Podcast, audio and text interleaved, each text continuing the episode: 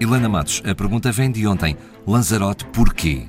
É, temos de perceber, antes de percebermos exatamente porque é que eles fogem, ou para percebermos porque é que eles fugiram, porque é que eles aparecem em Lanzarote, deixando para, para trás uma vida em que tinham bons cargos, riquezas, o tal harém do Sebastião Pais da Veiga, existisse ele ou não, mas pronto, tinham famílias constituídas, tinham filhos, tinham mulheres, tudo isso, para percebermos exatamente porque é que eles largaram tudo isso, arriscando de alguma forma, porque tudo isto implicava uma apresentação na Inquisição, uma investigação, tudo isso, porque eles tinham-se convertido ao Islão, temos de perceber porque é que eles se tinham tornado tão importantes.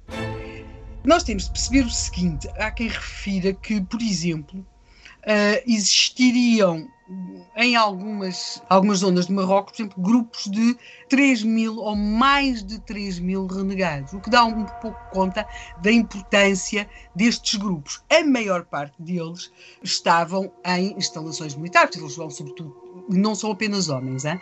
mas até porque depois, como eles constituíam família, tinham filhos e tinham filhas. E eles vão, vão estar muito presentes na, nas instalações militares, nos exércitos, muitas vezes tinham experiência militar. Sabe-se, por exemplo, que em localidades como Agurai havia uma grande concentração de, de, de renegados europeus e das suas famílias.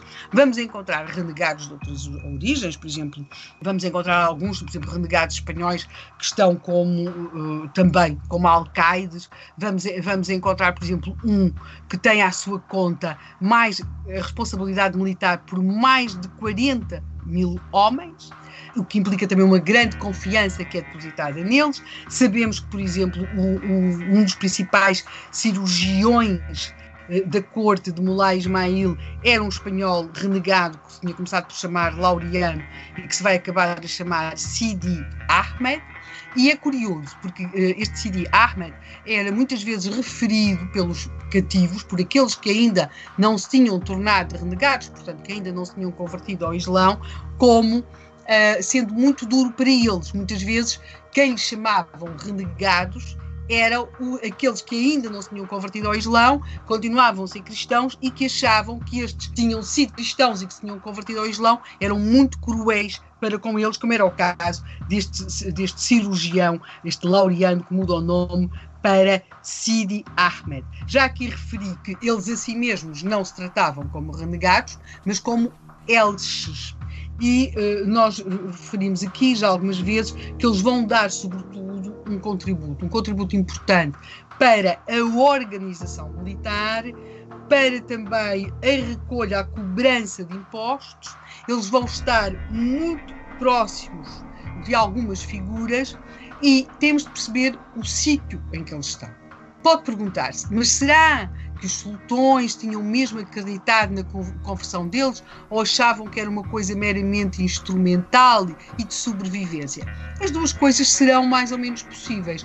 Agora, eles vão acabar a tomar parte nas lutas pelo poder, que eram muitas nesta zona. Portanto, eles vão ganhar ascendente e poder dentro de determinadas cortes e dentro dessas cortes eles vão reprimir revoltas. E vão reprimir revoltas e apoiar alguns chefes. Até porque, como eles estão nas estruturas militares, e não apenas dirigir homens, mas, por exemplo, também a produzir armamento. Eles eram muito importantes. Por exemplo, havia alguns que se tinham destacado numa espécie de, de prisão-fábrica onde eram produzidos canhões.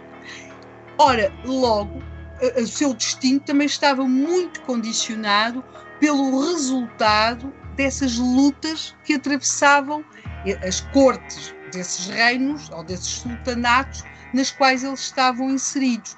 E, portanto, os nossos homens, os nossos soldados perdidos de Dom Sebastião, que vão aparecer em Lanzarote, se calhar para percebermos aquilo que os levou lá, temos de perceber as lutas políticas que aconteceram, e lutas pelo poder, basicamente, nestes sultanatos de Marrocos. Ainda há muita coisa para descobrir ao longo desta semana.